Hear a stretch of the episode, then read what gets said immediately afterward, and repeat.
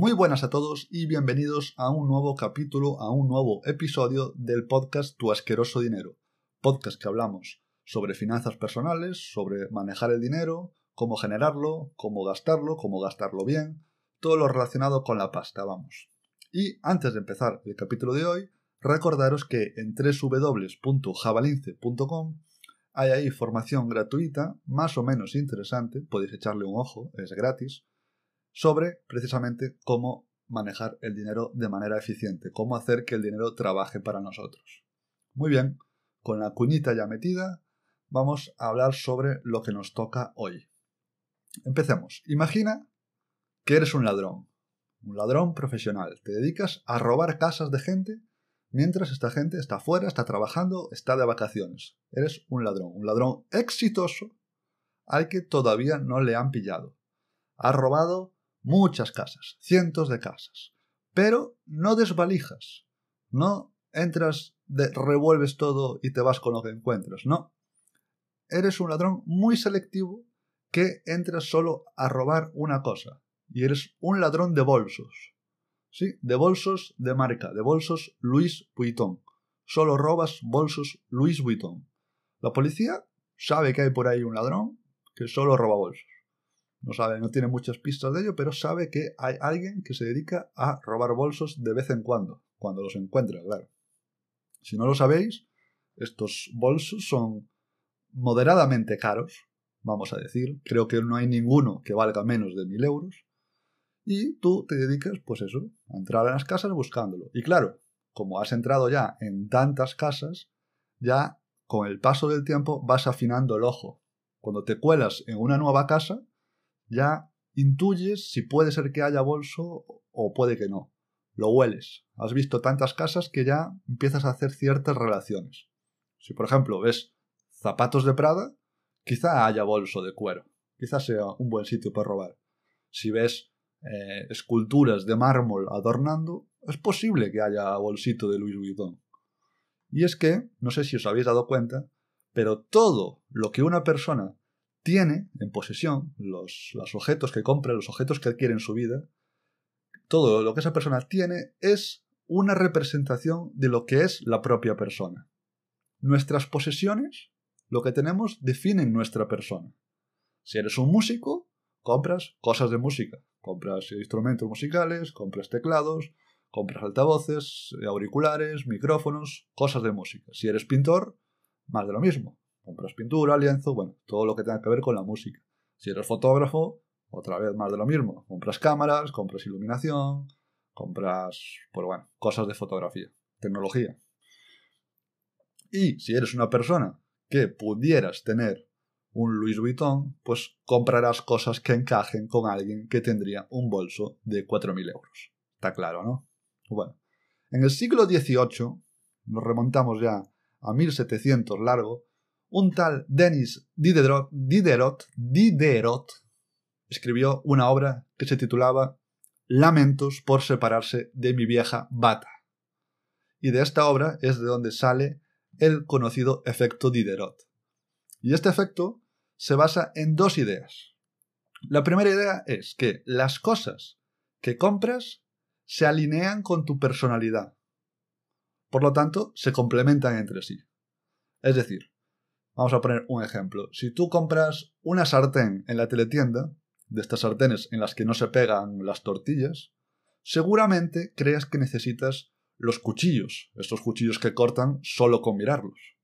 Y por supuesto, si compras la sartén y compras los cuchillos, evidentemente necesitarás la batidora que tritura piedras, la típica batidora que se carga todo lo que entra ahí tus compras se complementan unas con otras. Entonces ya puedes ser el cocinero perfecto de la teletienda.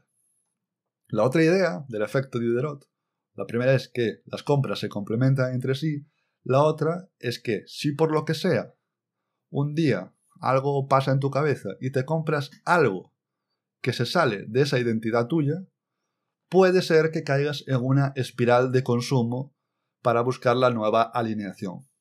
Vamos a explicarlo con ejemplos también esto, que es que si tú te compras un cochazo, un coche de alta gama, quizá, quizá, y seguramente sea así, las gafas de sol que tenías, que habías comprado en el top manta, quizá te van a saber a poco. Tendrás que ir a por unas que encajen bien con tu flamante coche nuevo. Vas a tener que, también, que comprar también ropa que encaje con el coche.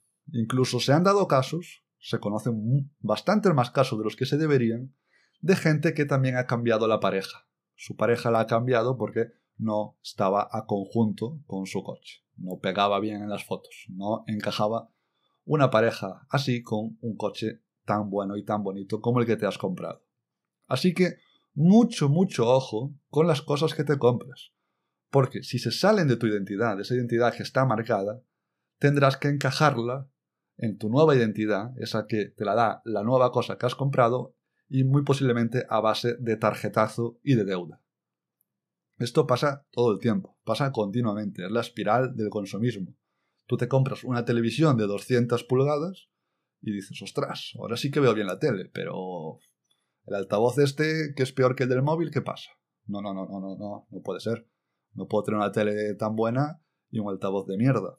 Tendría que comprarme un equipo de sonido muy surround, tope de gama de surround. Quiero escuchar mejor que lo que había escuchado en mi vida antes. Y claro, evidentemente, si tengo una televisión buena y un equipo de sonido aún mejor, no voy a ver la televisión en este sofá de mierda. Tendré que hacerme con uno que acaricie, mientras miro la pantalla, me acaricie suavemente las orejas. Pasa todo el tiempo. Lo mismo pasa con las cámaras. Si tú te compras una cámara muy buena, no vas a comprarle objetivos basura. Querrás algo que encaje con la cámara.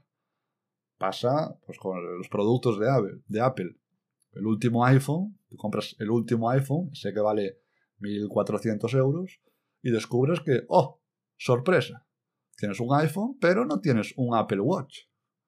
Tendrás que hacerte con un Apple Watch, porque tienes un iPhone, tienes que tener el Apple Watch. Y además, no tienes AirPods. Tendrás que hacerte con los AirPods también. Y evidentemente, teniendo Apple Watch, AirPods y iPhone, te falta el iPad para tener el kit completo de Apple tienes que encajar en esa nueva identidad, ese nuevo ecosistema de Apple en este caso. Pero bueno, se aplica a cualquier cosa. Precisamente, esto es lo que usan las marcas como Apple para vender. Estas marcas venden estatus. No olvidéis que el de los deseos más intrínsecos al ser humano, de lo que más viene de dentro, es el deseo de estatus. Si no es el más importante, es de los más importantes. Fíjate en toda esta publicidad de productos premium. No venden eh, las características ni las funcionalidades. Te venden lo guay que vas a ser si compras ese producto premium. No vas a ver un anuncio de un bolso de Louis Vuitton describiendo las características del último bolso. tiene siete bolsillos y tiene tres asas. No, no, no. Vas a ver anuncios que te vendan una imagen de estatus, de éxito. Y es que es así, al ser humano le gusta ese estatus. Le gusta y es algo con lo que hay que ser consciente de ello y prepararse para ello.